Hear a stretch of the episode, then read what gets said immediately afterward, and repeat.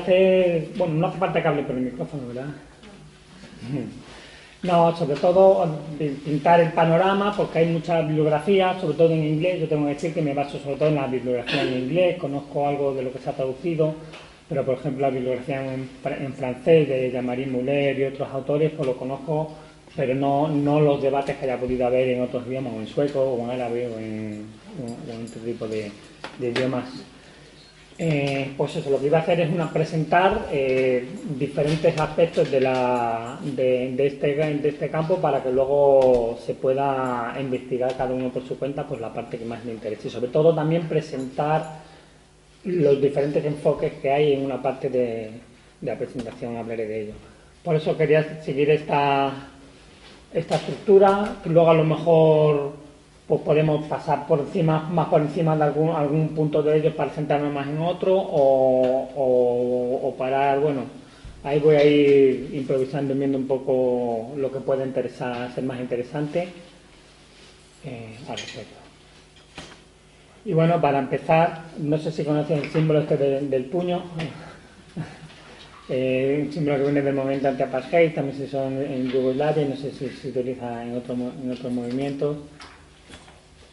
Eh, para primero una distinción de lo que es la, no violencia en general, porque eh, como veis el título era acción no violenta, que ya es un, ya no violencia viene como, como adjetivo.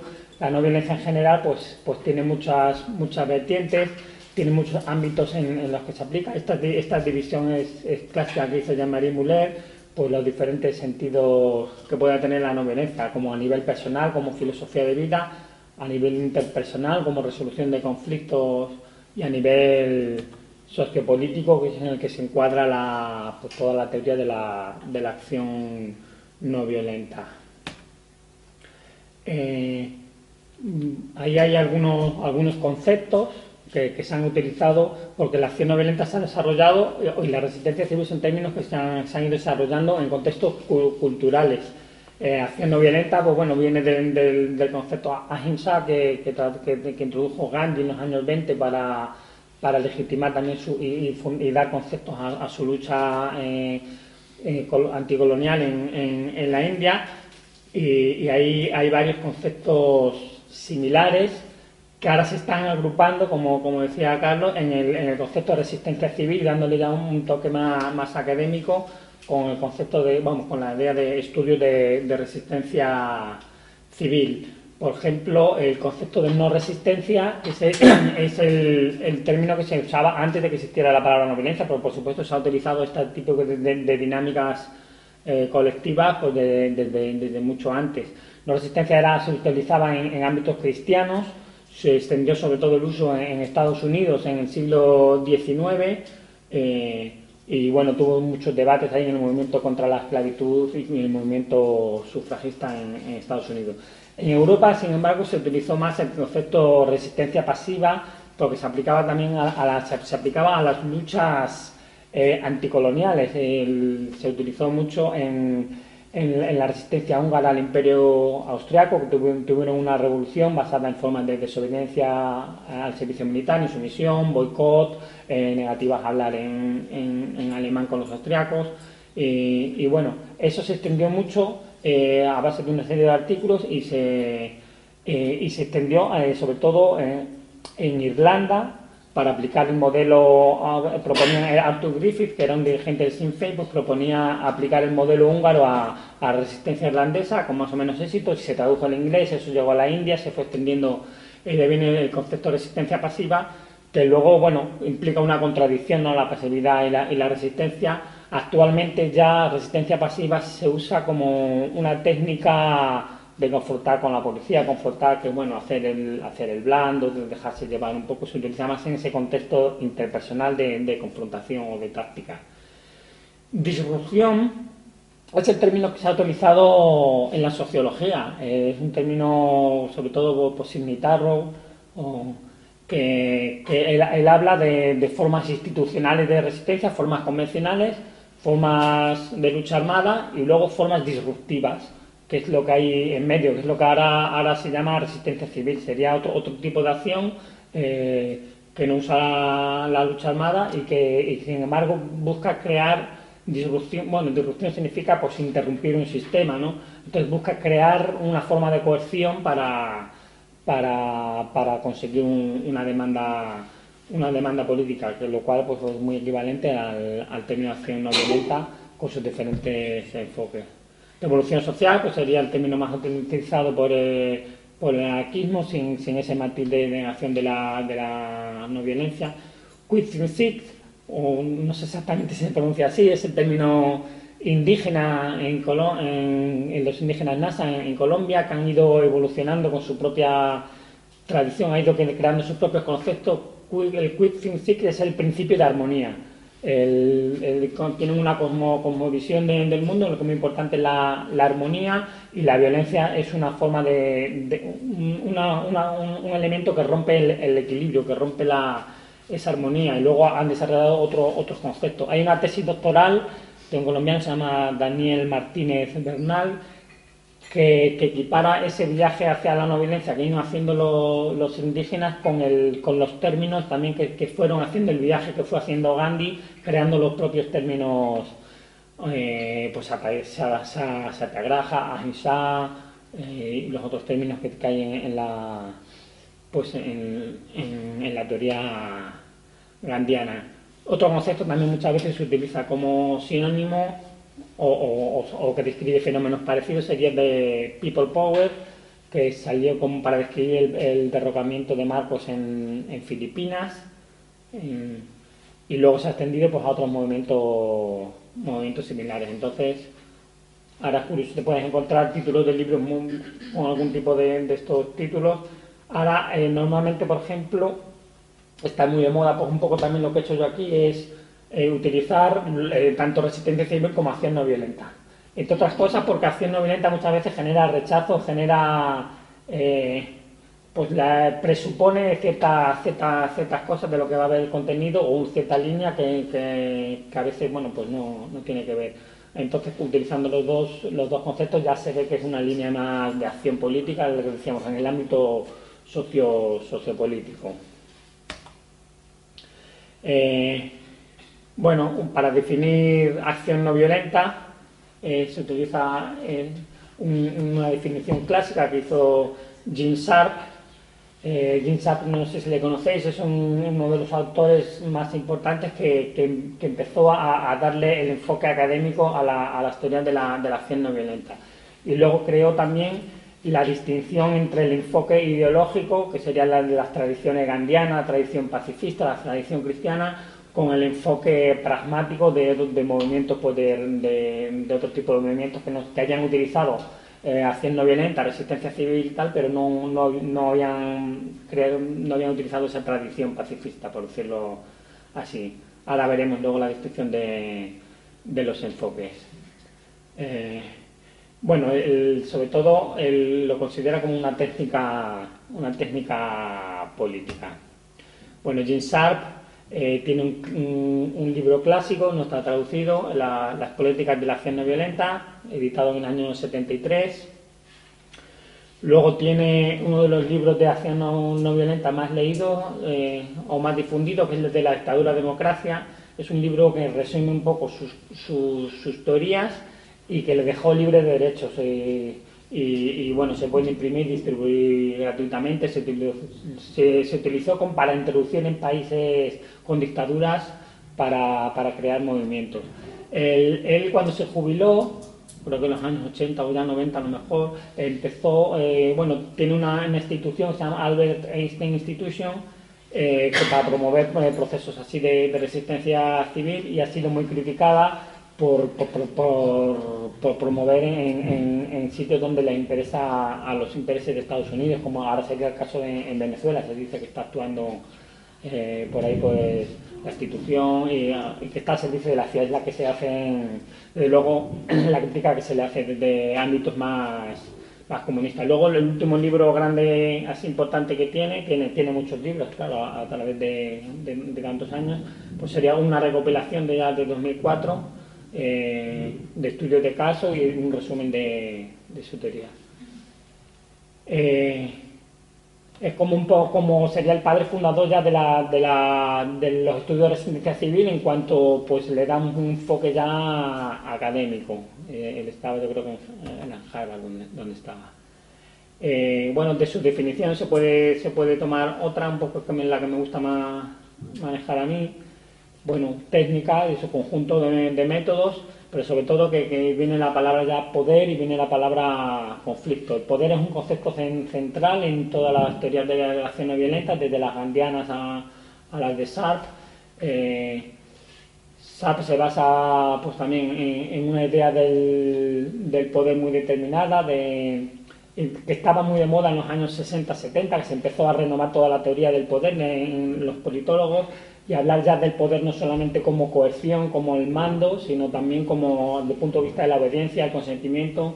Entonces las teorías de SAR se basan en, en decir, en el análisis de que si la gente niega el consentimiento, se puede cambiar la, estructura de, eh, de poder. Es una teoría que va a ser criticada por otros ámbitos porque es un poco voluntarista. Voluntarista quiere decir que parece que simplemente diciendo que no ya, ya eh, se niega y hay otro tipo de procesos que, ayudan a crear el, consenso, porque no solamente consentimiento, sino que hay procesos que forman consensos colectivos. Pero bueno, de aquí se saca la idea de que la acción no violenta puede considerarse como una forma de, de empoderarse. El concepto de empoderamiento muy utilizado en la teoría feminista eh, yo leí un artículo de, feministas que decían que lo habían tomado de la, de la acción no violenta, porque en Estados Unidos, en, el movimiento de los derechos civiles, pues ahí empezaron a fraguarse otro tipo de movimientos de todo tipo, feministas y pacifistas, y ahí tuvieron mucho, mucho diálogo. Una autora así muy, muy, muy importante en esta época, activista, es Barbara Deming, que, que, bueno, que es un poco la, de las pioneras en, este, en este sentido, ya murió hace unos años. Luego ya eh, con Kurt Schock, pues es ya un académico que le ha dado, que ha dado cuerpo al, a lo que es el, campo de estudio de estudio de la resistencia civil. Entonces ya ha, cogido el enfoque de, los teóricos de la acción no violenta como Jim Sharp y, otros que veremos ahora más adelante, pero también ha recuperado, es un gran mérito que tiene, que, que, también soy partidario de esto, recuperar todos los, todo el enfoque de los estudios de los movimientos sociales que hay desde muchos años, de la sociología o la politología también. Pues ahí se han estudiado, lo que pasa que, no, que lo que decíamos, no se utiliza el concepto no violento, eh, se utiliza el concepto de disrupción, se utiliza otro tipo. Se ha estudiado mucho, por ejemplo, en movimientos de derechos civiles. Es un estudio claro en Estados Unidos, los propios estudiosos americanos han estudiado sus propios movimientos. Y, y, tiene conclusiones muchas veces diferentes. Ahora veremos un poco más adelante ya con los enfoques la perspectiva que hay diferente entre, entre un enfoque y otro. El, resumen de, lo que, de, lo, de, lo que añade es la aportación que hay en, lo que decía antes de, de Signitarro. Hay unas formas de acción que son convencionales, institucionalizadas, pues presentarte a unas elecciones, eh, pues seguir bueno pues seguir los, pasos institucionales de, tu contexto de social luego habría formas, dos formas no convencionales ya cuando cuando cuando un movimiento o un colectivo ve que eso no, no funciona pues puede utilizar dos estrategias que es recurrir a la lucha armada como forma rápida de empoderarse para lograr pues conseguir sus, demandas o, o acción no institucional y no violenta. Que por eso decimos que son, son sinónimos. Y ahí donde encaja otro, otro sinónimo también muchas veces se utiliza, que es la desobediencia civil, pues sería uno de los métodos de la, de la acción no violenta. Muchas veces se utiliza desobediencia civil como incluso como sinónimo.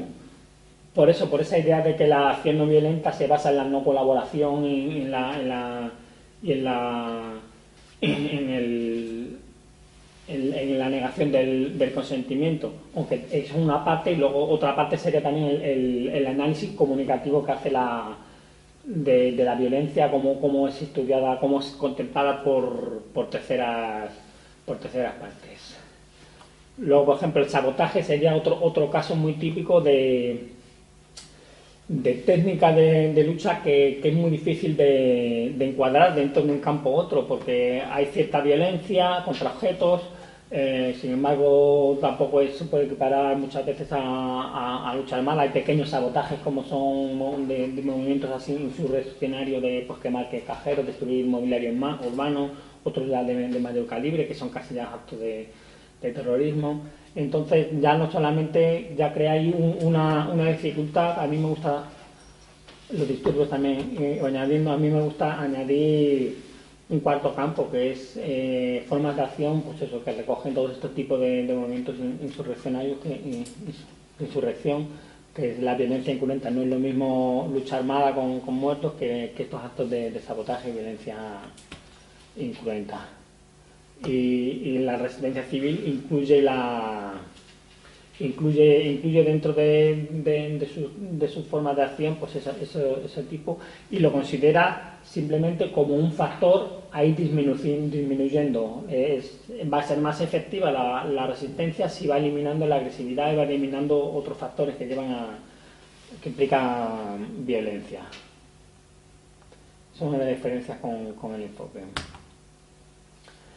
Eh, hay otra definición que, viene más de la tradición pacifista, Stellan Vintagen, eh, es, activista, es sueco, es profesor de, en Massachusetts, profesor de sociología y, es activista de la Internacional de Resistentes a la Guerra, vamos, del movimiento antimilitarista sueco y y, recupera un poco la tradición. Tiene un libro eh, que salió en 2015, pero que en, Suecia se editó en 2005, que es parte de su tesis doctoral, que es una teoría de la acción no violenta, en el, que recoge, en lo que hace sobre todo es equiparar los conceptos de la teoría de la acción comunicativa de Habermas, que habla de cómo se forma el consenso, con la teoría de Satyagraha de, de Gandhi. Crea, la verdad es que es muy interesante la, propuesta que hace y ahí recupera una, definición mucho más sencilla de, lo que es la acción no violenta, una forma de luchar contra la violencia sin usar la violencia, más, más de resistencia no violenta que de, acción no violenta,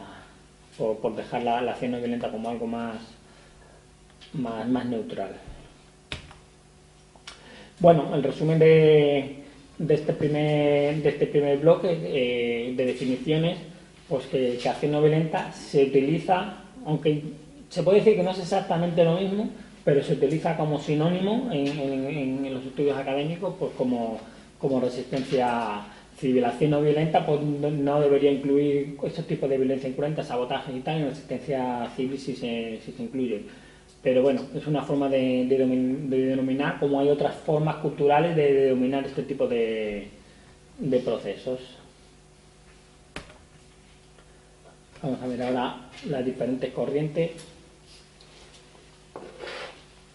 Bueno, ahora que en la pantalla van a salir, van saliendo un montón de nombres de, autores y autoras tal, que no, la idea es simplemente por si reconocéis a alguien y, poder ubicarlo, porque también también entrar a, explicar todo, todos los autores y autoras pues es, complicado y es demasiado, porque es un poco excesivo. Pero bueno, ahí sí para ir viendo. Eh, la primera distinción teórica sería entre violencia ideológica y pragmática, que, se fue haciendo a partir de Jim Sharp de los años 70, cuando él ya eh, optaba por la. se identificaba dentro de la no violencia pragmática, como luego se lo han hecho también otros autores, y dentro de la no violencia ideológica pues estarían las tradiciones más más activistas. A mí me gusta incluir la, la indigenista pues, por eso, porque está muchas veces olvidada y ha habido muchos casos de, de resistencia que han ido creando sus propios movimientos y conceptos. Eh, dentro de la no, claro, hay diferentes enfoques dentro de cada, de cada uno esto. Dentro de la no violencia pragmática, eh, el, enfoque, el, enfoque, del conflicto no violento estratégico sería el enfoque de otra institución, que es la, el ICNC, el Instituto, el, no, el, Centro Internacional del Conflicto No Violento, Harry Merriman, Marcel Bartowski, eh, que tienen una visión pues muy tomada de, de, SAC, pero también lo que han hecho ha sido partir de análisis eh, estratégicos militares. Eh, desde han tomado las teorías de estratégicas de Liddell Hart.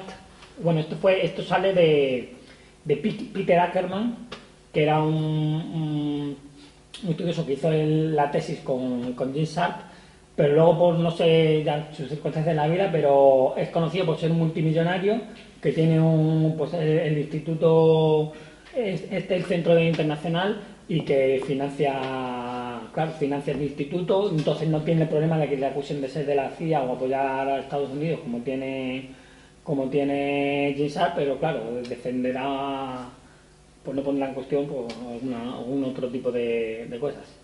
Eh, como iba diciendo, eh, el, enfoque que tienen eh, tanto Jim Sharp como, como esta gente del, del ICNC es muy maximalista, muy, muy centrado en, la el derrocamiento de dictadores solamente en el cambio político, cuando el enfoque ideológico siempre ha sido mm, tiene mucho más que ver con la transformación social, con procesos muy a largo plazo de, de pues eso, de, de, de- de ne- de negar la existencia de un oponente, de un enemigo, de decir somos humanos, de, y, aquí este tipo de razonamientos pues no, no vienen, lo ven más como una partida de ajedrez, se centran, además, luego lo veremos en la- cuando veamos las fases, se, centran en las últimas fases estratégicas de, de la acción no violenta, cuando esto pues se centra más en, en- otro tipo de, de, planteamientos anteriores, sobre todo, de, cómo, de, de la filosofía del, del conflicto, de cómo, cómo interactuar.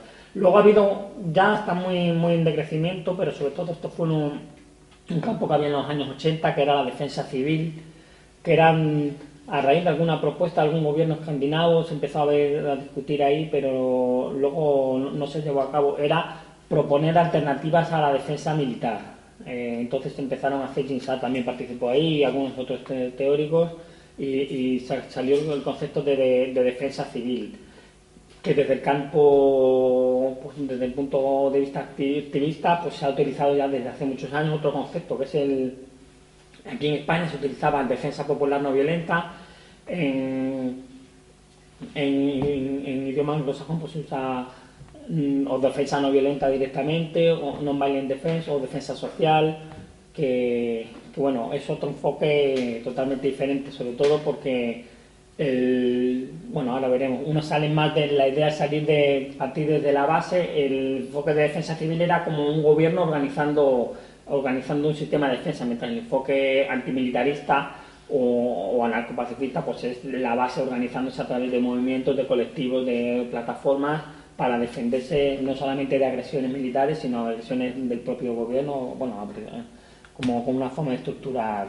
Y luego, bueno, los estudios de resistencia civil que ya están ahí con esa pretensión más, más académica y más, rigurosidad. Y, lo bueno que tienen también los estudios de resistencia civil es ya que, que ya tratan de buscar un enfoque de todo de todos los lados, como tiene, como debe ser, un poco tomando tomando de, la teoría sociológica y de la teoría de la acción aquí. Bueno, aquí un resumen de las de la diferencia entre, entre los dos paradigmas.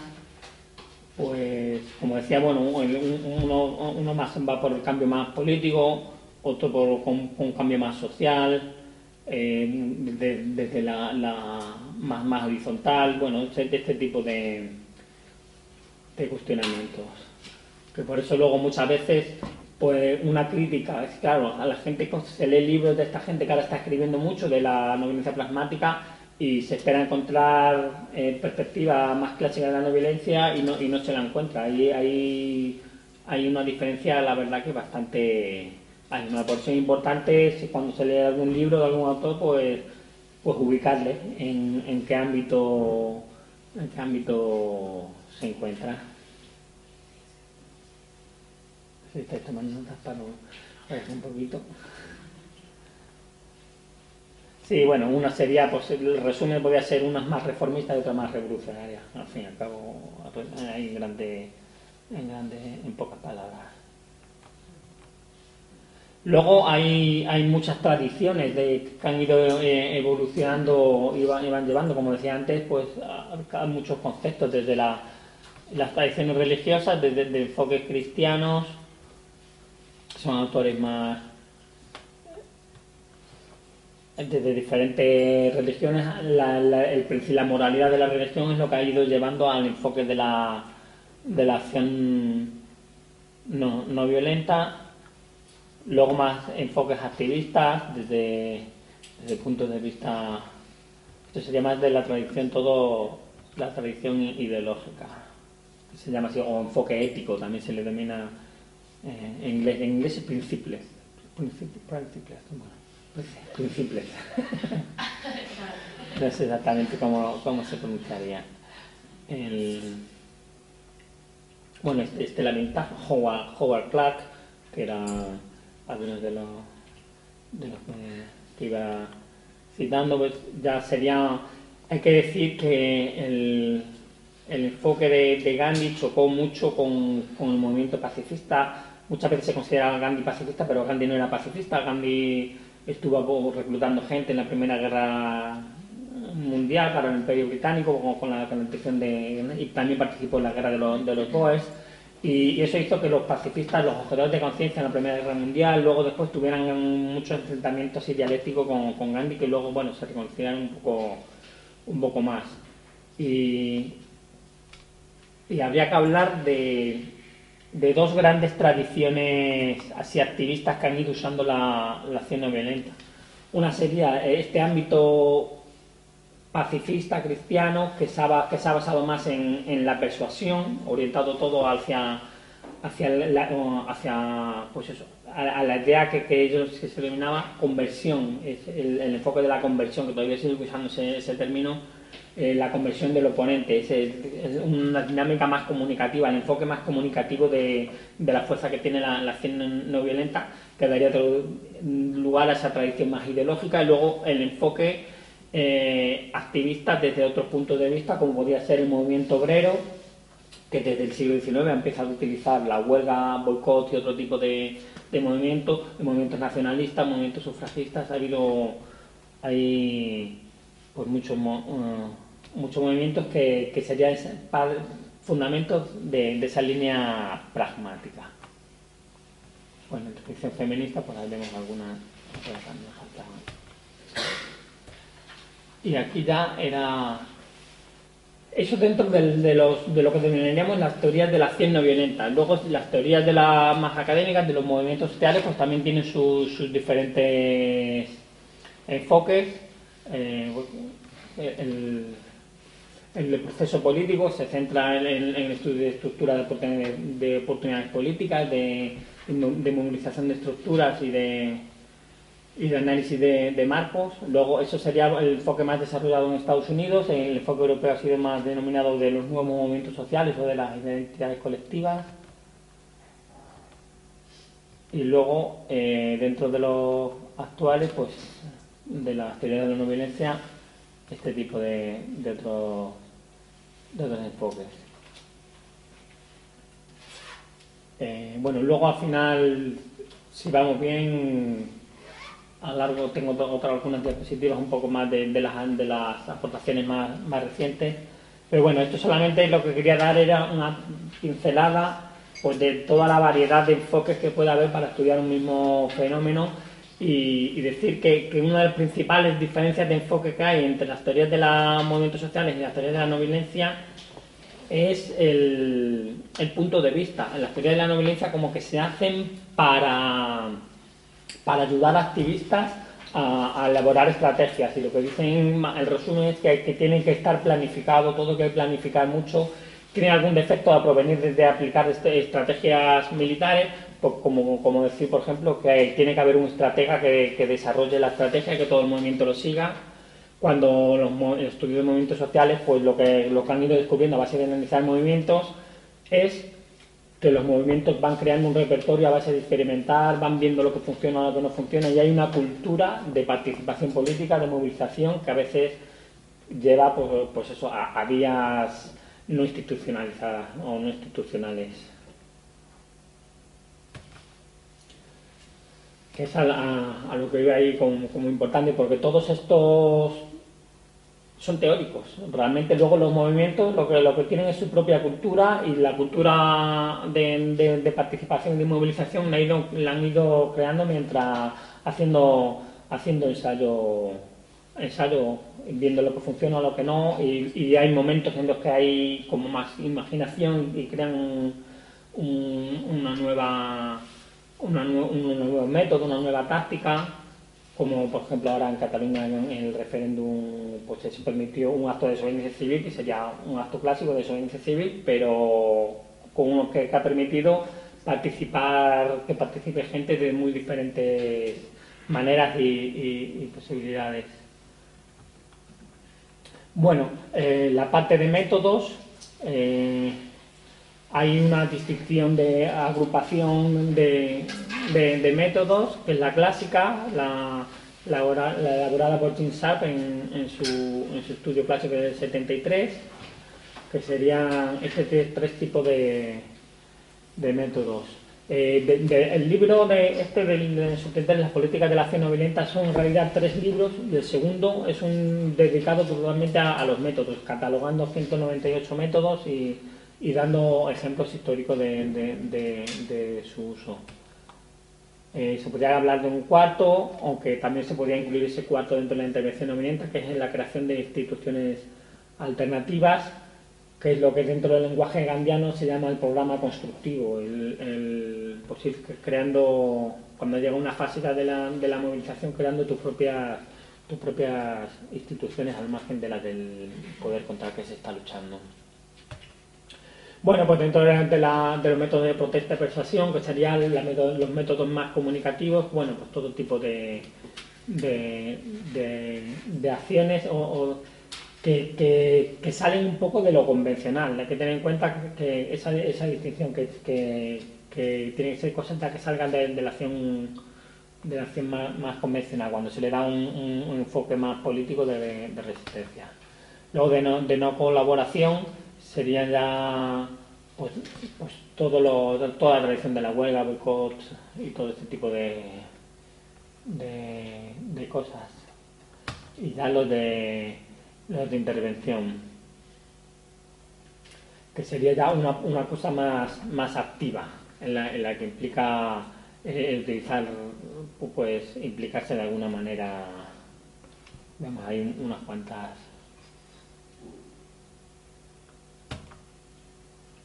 y luego al final pues el, otro que hablaba pues las, las diferentes instituciones que se pueden ir creando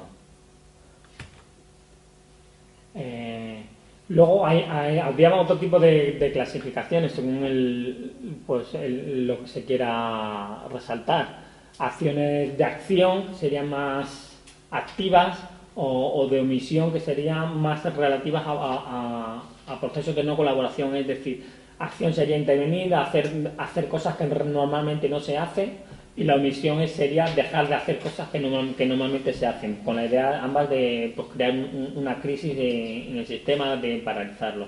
Luego, pues dependiendo si, si quieres un enfoque más de desobediencia civil, legales ilegales, o a legales, que hay un poco un limbo ahí de, en, el sistema legal.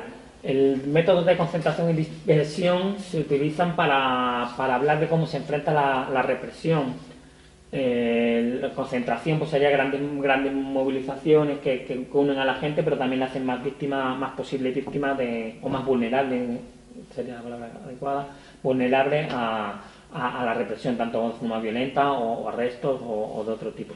Y la dispersión es cuando en sociedades o en momentos políticos que hay mucha represión, pues dicen hay que, hay que recurrir a métodos de, de dispersos, pues de repente en vez de eh, un sector determinado puede hacer un boicot, que no se exponga, puede, puede haber otro tipo de, de, formas de acción que van creando, que van siguiendo la actividad del movimiento, pero no exponen tanto a la, represión. Y una, otra una diferenciación también muy parecida la de entre métodos ofensivos y defensivos.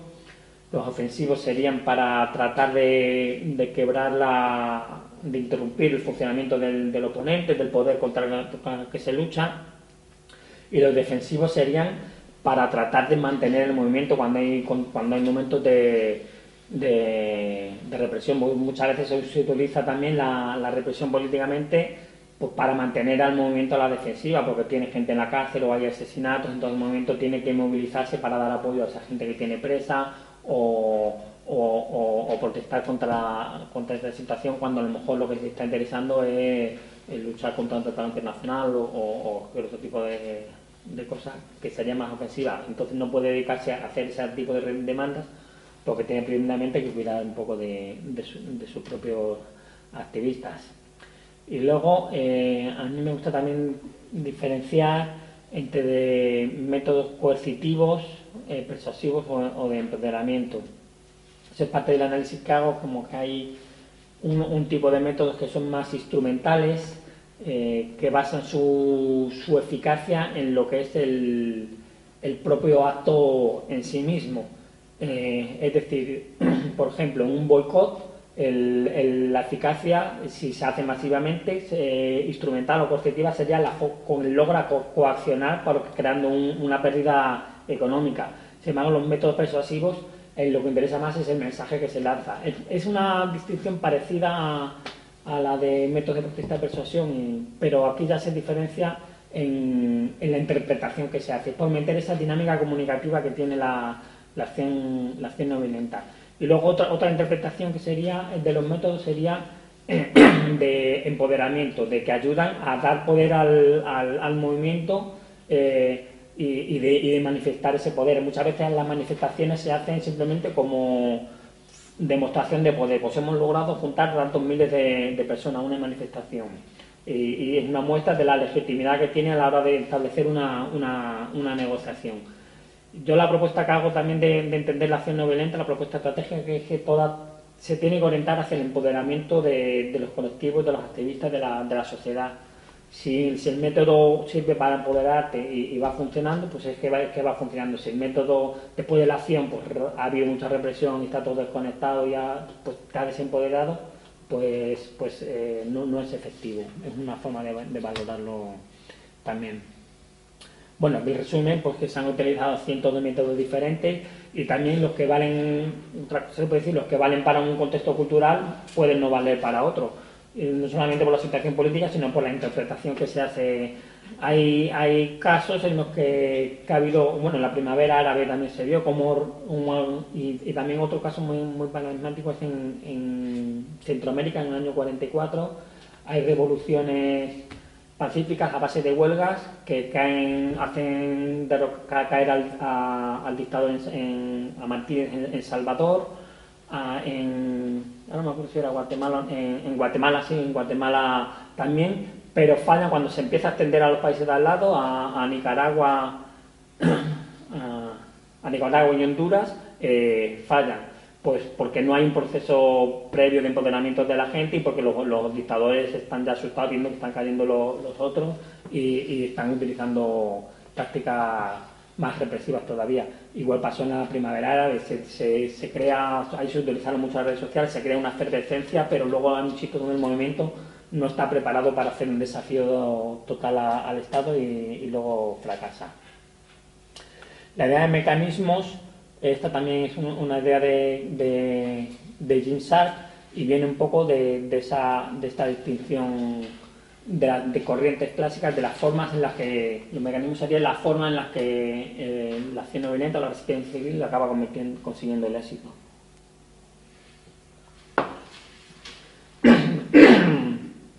El, de conversión eh, sería la definición, el oponente ha sido cambiado internamente, tan, tan, tan internamente que él mismo desea eh, hacer los cambios.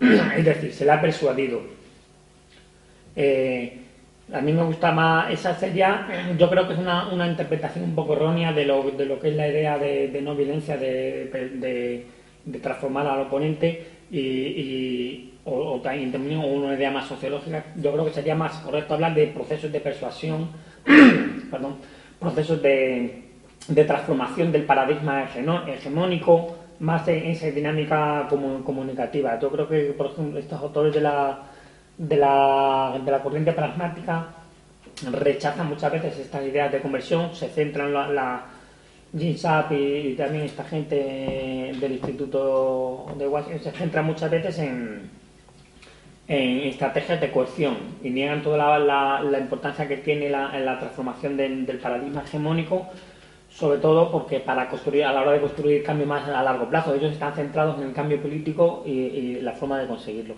Y luego la, acomodación sería la negociando. Bueno, la, coerción sería pues a través de procesos de colaboración, eh, coaccionar y obligar a conseguir las demandas, y acomodación sería consiguiendo una, una negociación. Por eso te decía, me gusta más hablar de persuasión no violenta, porque implica más procesos de transformación de paradigma genómico y negociación no violenta en la que lo importante son el, pues el grado de legitimidad es, lo importante en la negociación es el grado de poder que tiene cada uno y, se consigue eh, con dinámicas comunicativas basadas en la persuasión que sería la, la legitimidad y el grado de efectividad a la hora de poner en marcha campañas. Mira, sí. Ahí lo, tengo la, capacidad instrumental de, poner, de, parar el, sistema. Como decía, pues procesos comunicativos instrumentales y, de empoderamiento. Eh, el resumen ahí de esta, de esta idea, de todos los, mecanismos que hay, para mí sería que que, al fin y al cabo todas las dinámicas se pueden entender como un proceso de, negociación y, eso va a depender del poder que, vayas teniendo y dependen de la capacidad para, realizar, para realizar acciones que coaccionen y, la legitimidad, que, es una de las grandes diferencias del enfoque más de la lucha armada clásico, porque eh, eh, la, legitimidad la, enfocan solamente hacia el, hacia el propio grupo, la, acción no violenta enfoca la legitimidad hacia, hacia todo, hacia terceros actores y hacia incluso hacia hacia el propio grupo social del oponente.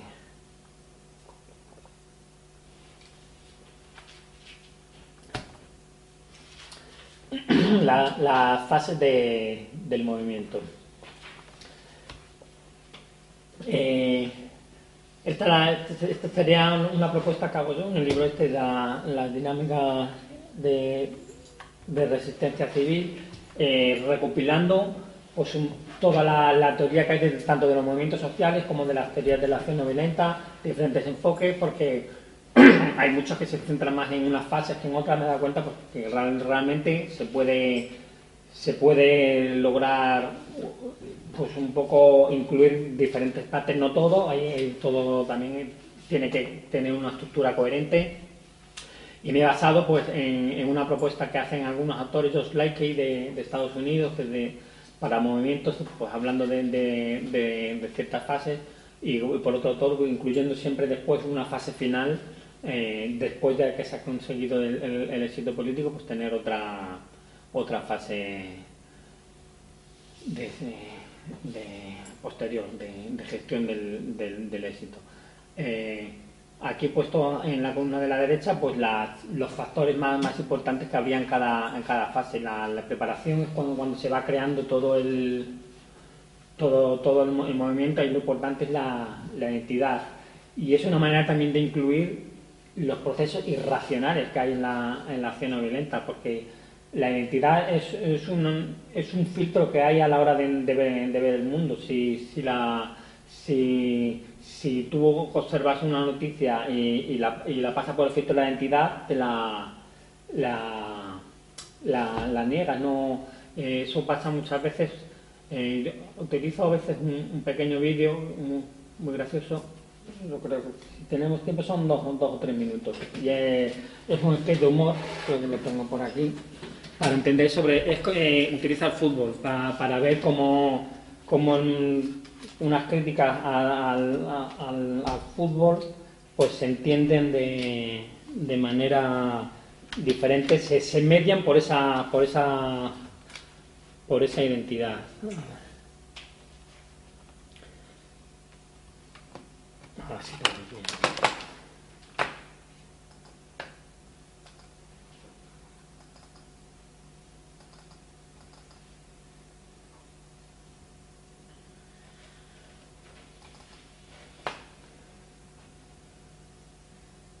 Si paramos también un poquito el ritmo.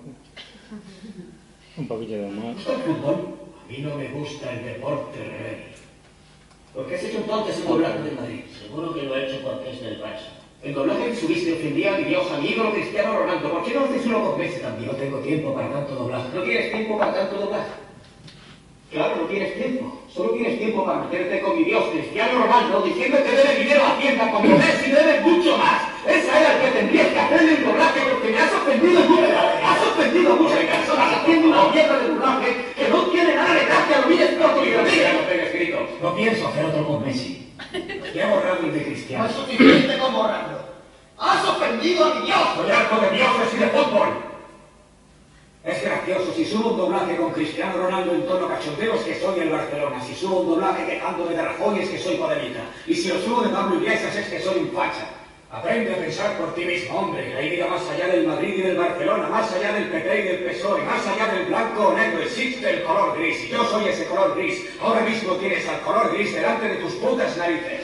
¿Te gusta el fútbol? Pues muy bien, aplaude al equipo que te salga de los cojones. Pero no olvides, capullo, que hoy día muchos futbolistas defraudan a Hacienda como hacen muchos políticos y mientras tú le aplaudes, yo estaré aquí para recordártelo.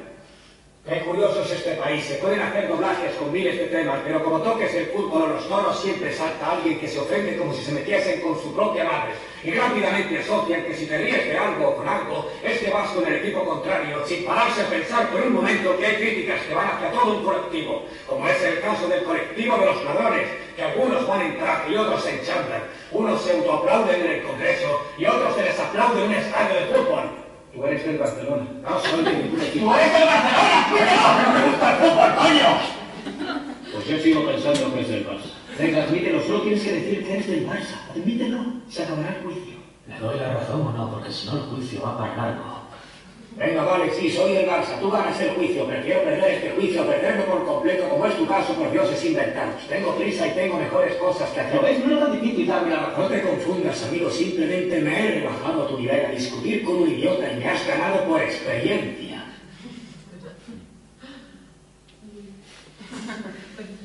Bueno, es un vídeo así para ilustrar cómo, cómo la identidad, en este caso la, futbolística, hace interpretar una crítica de otra manera, eh, cómo, cómo evita la identidad, evita las disonancias conectivas que te producen ciertos, ciertos, ciertos cuestionamientos de, de- la realidad, pero también cómo te cómo ayuda a, crear un movimiento cuando ya esa identidad eh, el paso se produce de pensarse en sí- a, sí mismo como, como esta cosa me afecta a mí mismo o afecta al, al, colectivo en el que, con el que me identifico. Por eso muchas veces, en el caso de la no violencia, es decir, uso la no violencia para conseguir un fin o soy no violento. El, ya el, poder de, la, de- el pasar a identificarse es un paso que no, que, que no tiene por qué darse en este caso de la no violencia, pero es un paso identificarse con el colectivo o con el movimiento que, que- hay. Eh, la clave de, la fase de la siguiente fase, una vez ya se ha puesto en marcha el, movimiento, sería lograr una participación masiva del, propio grupo. Eh, esta sería la- una fase en la que lo importante, eh, los factores que, que hay aquí recaen en el propio en el propio grupo. Luego en la siguiente fase la- los factores importantes aluden ya al entorno, al escenario, que se pueden trabajar también desde antes, por supuesto, pero son la, fase en la que se trabaja y ahí se, va viendo cómo va consiguiendo el éxito eh, tejiendo alianzas, como que son las que van a mediar en el conflicto o van a ayudar a un bando o a otro. Y al final de la eh, hay una, una fase ya de, de desafío político, propiamente dicho, que es la que se centra muchas veces, la, te digo, algunos de estos teóricos del enfoque, del enfoque pragmático. eh, eh, ya eh, aquí es donde entran en juego pues, los tres mecanismos. Se puede haber una, una, una, una fase más, más persuasiva de, de cam- de cambiar el, de conseguir las demandas, cambiando el paradigma y, por ejemplo, cambiando totalmente la forma de, de pensarlo. Otra, coaccionando a, través de, de una, de una gran movilización que parece todo el sistema de funcionamiento del, del poder al que se enfrentan. O, o también el negociando. Y aquí es importante la, la acotación, es ya es cuando se tejen alianzas con parte del sector del, del oponente, cuando, cuando no solamente de repente el oponente no es, no es, tampoco, al igual que no hay un estratega en, la movilización no violenta, no hay, no es, un, es, un, es un colectivo. Eh, tampoco se le convence a una persona, sino que se puede convencer a ciertos grupos sociales a través de, pues eso, de dinámicas de coacción o de, o de persuasión y el grado de cooptación que se va consiguiendo de, dentro de las élites del oponente o, del, o de los actores que hay, que hay ahí, pues es, un indicador también de cómo se va consiguiendo el, éxito de, la movilización. Y luego siempre es importante añadir una, una, una última fase, ya después de que se ha conseguido el, las demandas que se, que se, que se piden, cómo se gestiona cómo se gestiona esa nueva situación política y, si se reorienta el movimiento, toda la estructura que se ha creado de, movilización hacia otro objetivo o no, ahí ya depende pues, de, muchas veces de la filosofía del, propio, del propio movimiento. Eh, por ejemplo, por, meter algo también a la actualidad, en el caso de Cataluña, ahora ya ha conseguido una gran participación ciudadana y debería entrar en una fase de, buscar alianzas dentro de la sociedad catalana o dentro, del Estado español y dentro de Europa internacionalmente. desde, mi punto de vista, si intentan pasar una fase ya demasiado, que es lo que ha, intentado hacer, yo creo, de pasar una fase demasiado eh, disruptiva, demasiado de desafío, sin tener las alianzas suficientes, sin tener las alianzas significa al fin y al cabo la forma de conseguir poder es conseguir alianzas, conseguir apoyo mutuo. Entonces, si se pasa, si se intenta pasar sin haber conseguido primero, pues se puede encontrar con, con, problemas. Y eso pasa muchas veces, son los análisis, los análisis históricos lo que acaban mostrando siempre en muchos casos cómo es importante, los movimientos muy a largo plazo, cómo ir empoderándose poco a poco y los movimientos que van trabajando mucho la preparación, muchos empiezan con creación de escuelas, con empoderar, el movimiento anti-apartheid creando conciencia negra, eh, en otros movimientos eso, pues, creando escuelas, formando, formando a la gente, eh, cómo, cómo, van consiguiendo luego poco a poco esas alianzas. Ah, que luego son las que eh, les dan el poder como para hacer un desafío más, más grande. Y bueno, el resumen de, esta idea sería que, eh, que se puede hablar de una secuencia estratégica que al fin y al cabo va empoderando a, los diferentes movimientos. Eh, hitos históricos, estos serían los casos más más, más, conocidos o más estudiados también, a veces que no se consideran dentro de la, de la tradición de la acción no violenta, pero sí de la resistencia civil. Por ejemplo, hay autores que hablan de, de la importancia de los métodos no violentos en las revoluciones clásicas, en las que hubo mucha violencia, pero que fue a lo mejor, estos consideran que sería posterior, o o en otra fase de la, de la, de la movilización.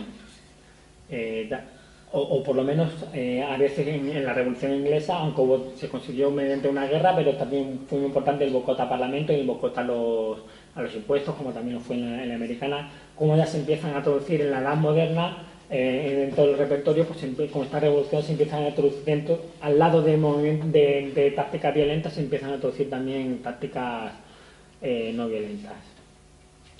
Eh, la, Primera Guerra Mundial es bueno, un cambio político de, gran importancia. En, los años anteriores ya eh, los movimientos feministas ya habían, ya habían lanzado grandes campañas y dentro del movimiento feminista había un ala que era en, en Inglaterra, la llamaban las suffragettes, que que, trataban de, buscar otro tipo de, acciones. Había, diferentes organizaciones y, estas mujeres pues, realizaron otro tipo de, acciones que ahora las podríamos llamar de acción directa no violenta, desde escribir pancartas, encadenarse.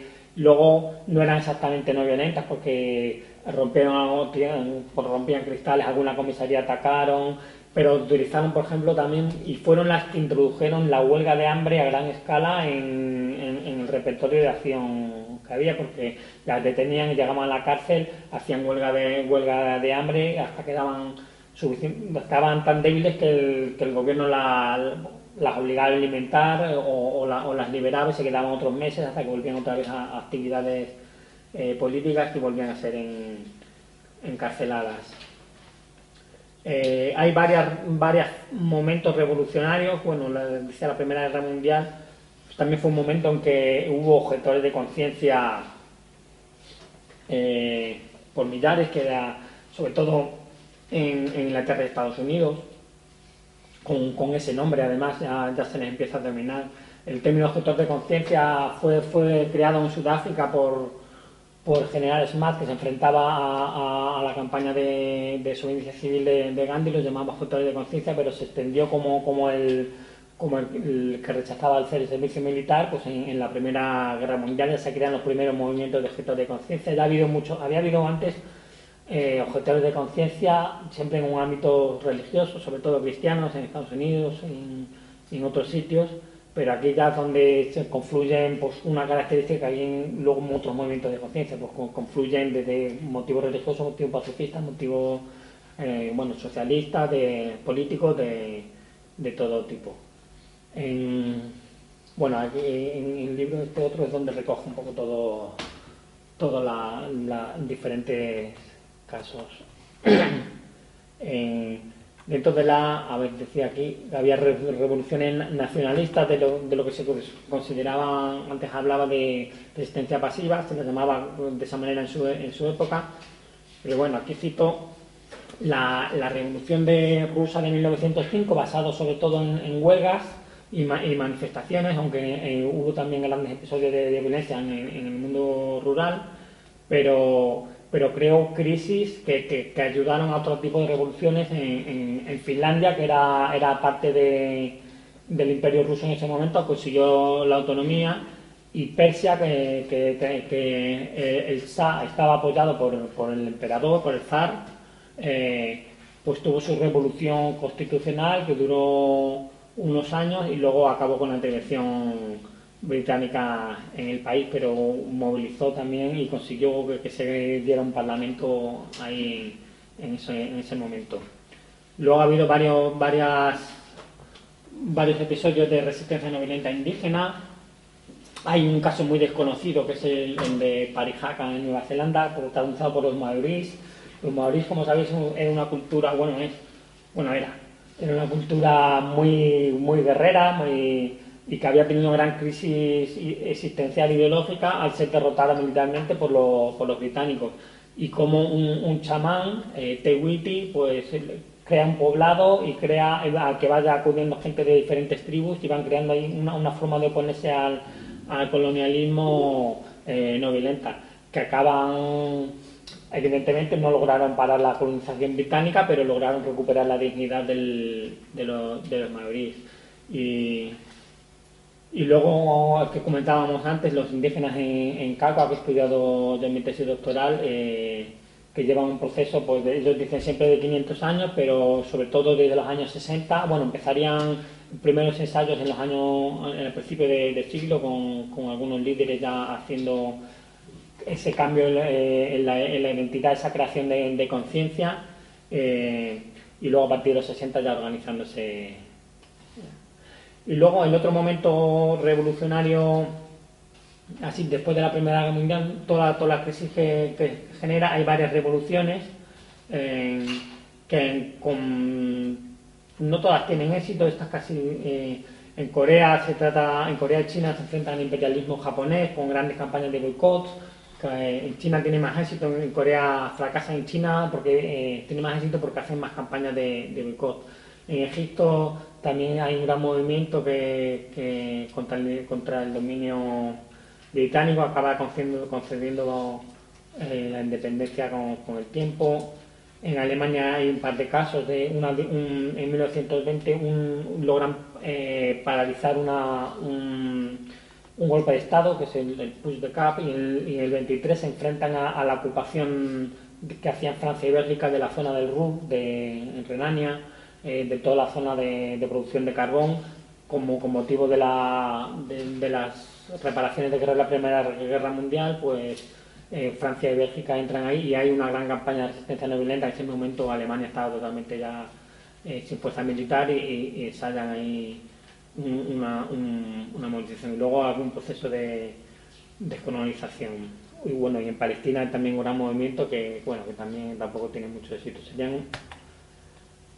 Luego, eh, a lo largo del siglo XX ha habido en, Latinoamérica grandes eh, huelgas que han ido acabando con, dictadores. Algunas, algunas de estos movimientos han fracasado, por eso están en rojo ¿no? porque es muy importante, muchas veces se tiene en cuenta la historia de la no violencia o de la resistencia solamente los, los casos que han tenido éxito, pero los ensayos, todos los intentos que, y por qué que, han intentado hacer revoluciones o, movilizaciones y han fracasado, pues también son, considero que son bastante interesantes de saber. Estos son los, casos que comentaba en 1944, esa gran oleada que empezó eh, en El Salvador. En El Salvador luego a los pocos meses volvieron a los militares al poder, pero en Guatemala sí que lograron tener 10 años de, de democracia.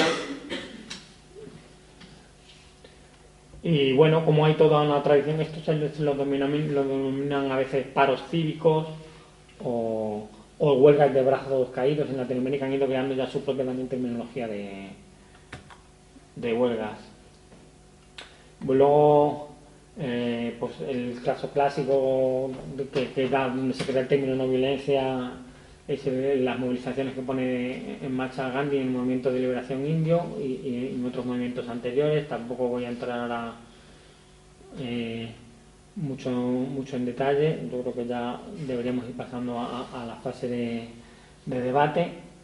Eh, pero bueno, comentar que, las tres grandes campañas que puso en marcha eh, fueron, fueron fracasando por diferentes motivos y que la, ahí yo soy bastante crítico. Yo creo que la, campaña fue uno de los factores más. Muchas veces se, se, trata de vender la idea de que eh, Gandhi llevó a la India a la liberación. Fue uno de los factores muy importante, pero como hubo desde luego la Segunda Guerra Mundial y la, el cambio geopolítico que hubo tras de ella, pues también fue uno de los factores decisivos. En Sri Lanka, que no había habido un movimiento anticolonial, pues también consiguió la, la independencia en ese mismo año, en, 40, en 48. Y luego, muy, muy curioso también cómo se introduce el pensamiento de Gandhi en, en, en Occidente, pasando por, por Estados Unidos. Eh, eh, eh, muchas veces el, movimiento de derechos civiles, desde la teoría de la no violencia, se centra en la figura de Martin Luther King, que es una persona, un personaje bastante importante y que redefinió, también creó conceptos dentro de, la, de, la, movilización y dentro de la acción no violenta, utilizando conceptos, eh, conceptos cristianos, pero es un movimiento que, que, que, viene de mucho más, más allá y, y fueron muy importantes también los condicionantes económicos. El, Gandhi fue, fue empezando a conocer, bueno, se seguía todas las movilizaciones que iba haciendo en Estados Unidos, pero hay, hay algunos personajes que son muy poco conocidos y que tuvieron mucho, mucho que ver. Aquí lo vamos a ir viendo un poco cómo fueron evolucionando. Uno es Vaya Rustin. Eh, estos son estas fotos de, de objetores de conciencia en los años 40, en la, Segunda Guerra Mundial. Vaya Rustin, que fue importante en el movimiento de derechos civiles como asesor de, de Luther King, y David Dellinger, que sería uno de los, posteriormente uno de los líderes contra la guerra de, Vietnam, del movimiento pacifista. En ese momento, bueno, hay otro, otra figura que es Muste, hablando Hans Muste, que, que fue el líder del movimiento pacifista. El, curiosamente, el pacifismo interpretaba a Gandhi dentro de sus propios valores. Entonces, cuando, cuando una persona que había participado en la, en campaña de Gandhi, como era Sid Harani, Krishnalal Sid Harani, y a Estados Unidos, se sorprende mucho de cómo están eh, interpretando, cambiando las ideas de Gandhi y escribe un libro y empieza a trabajar también, a hacer taller con, con gente de allí que luego serían pues, pues estos, estos, estos primeros dirigentes del movimiento de, de derechos civiles. Tiene un libro que se llama La guerra sin violencia, en la que, plantea esa idea de, coerción, porque el movimiento pacifista evitaba cualquier tipo de, acción que pudiera considerarse coerción, porque consideraba que era una forma de, fuerza, de, hacer fuerza. Aquí vemos ya a Bayan, eh, Rastin, eh, las primeras acciones que empiezan a hacer movimientos de derechos civiles en los años 40 en el norte para desegregar eh, algunos bares o instituciones públicas. Desegregar eran sitios cuando estaba un sitio que había segregación, llevaban, eh, trataban de desegregar, es decir, pues yendo blancos y negros juntos a, crear una situación de de detención para, para, para, para, sacarlo. Fue luego muy, muy utilizada en, el sur con mucha violencia, pero esto todo fue antes, ensayado 20 años antes en, en el norte eh, por una organización que se llamaba CORE. Y también empezaron a hacer viajes al sur, eh, eh, también en, en, en autobuses, eh, este es en el, año 47, también iba Vaya Rasting, algunos, algunos, algunos más, y estos fueron recibidos con bastante violencia, como posteriormente también en los años 60 se hicieron los, viajes por la, por la, libertad. El movimiento pacifista también empezó ya a hacer formas de acción más, más coercitivas, y ahí toda esa interpretación de, la coerción que hace Luther King se va fraguando en estos años 40-50, porque la idea de la coerción que tiene es no es una, no es una idea de, coaccionar directamente, sino forzar, crear una crisis para, para que generar un nuevo diálogo, eh, para empoderar al, grupo que, que, que, está siendo, que no está siendo escuchado para poder dialogar y llegar a un nuevo acuerdo. Esta es la visión de la, la no violencia de la tradición pues, más ideológica, más activista, más, más comprometida. luego ya, bueno, pues en los años 50 empieza la campaña en, Montgomery y Vaya Rastin va, va, allí como asesor de la World Resistance International. Eh, luego permaneció en un segundo plano porque era, era homosexual y había, tenido había sido detenido por la policía. En esos momentos era, era, era ilegal y le, podía haber afectado a, Luther King y como era una, una moralidad tan, tan puritana en esa época, pues eh, permaneció en un segundo plano, pero estuvo ahí ayudando en la campaña. Bueno, no me voy a extender mucho más. Sobre todo lo que quería resaltar de, de, aquí es esa, esa, esa, esa, esa idea de no violencia que muchas veces se atribuye a Luther King, pero que fue un proceso muy colectivo que se fue haciendo desde de muchos años, desde luego sin quitarle mérito a todo lo que hizo Luther King. Estos son las campañas contra la guerra, en los que a la guerra de Vietnam los pacifistas le rociaban de, de, rojo como diciéndole comunista en un momento pues eso de, plena guerra guerra fría. Aquí bueno el asesinato de Luther King fue un gran cambio en toda esa movilización que había de, hacia la no violencia como fue un momento de, crisis. Y de el movimiento negro también pasó a, otro tipo de, estrategias y el movimiento de la guerra de Vietnam que muchas veces se ha considerado también como un movimiento muy exitoso eh, tuvo, muchos problemas. El problema que tuvo que fue que no estuvo muy unido. Hubo, hubo diferentes diferentes bloques haciendo en algunos momentos y lograron hacer grandes movilizaciones, pero luego estuvo no, no, no, logró, no logró tener una cohesión y por eso alargó tanto también la guerra. Esto es una imagen de la gente que fueron juzgados en, en el juicio de los, de los Chicago 6, nos llaman, que, que fueron los organizadores de una gran movilización eh, en la que está, sale ya Dellinger ya de pues, pues, de mayor como, como, líder. Y luego ya los, los Jeepies eh, que eran pues otro, otro sector de la organización, los Panteras Negras, había ya todo lo que era, es un, un gran mito ahí de la contracultura de, de, Estados Unidos, ese juicio, toda la importancia que tuvo, porque hubo un montón de irregularidades, desde, desde tener atado en el, a, Bob Seale de las Panteras Negras, tenerle atado en el asiento porque no quería lo reconocer al jurado, a, los desacatos de, de los jeepies o los discursos que echaba Tenger fue, fue muy seguido. Y bueno, yo creo que ya vamos, vamos a, entrar más al debate, porque si, ahora sería la parte de, de corrientes más actuales que volver a repetir, bueno, sería entrar más en debate, pero yo creo que ya no, entrar más, más en materia, pero ya no hace falta. Yo creo que ya es un poco de, de, de que hablemos aquí todos y todas y sobre todo esa idea de que ha habido grandes ensayos históricos muchas veces utilizar, utilizar el nombre de, de, acción violenta, sin, otras veces sin conseguir éxitos, otras veces sí.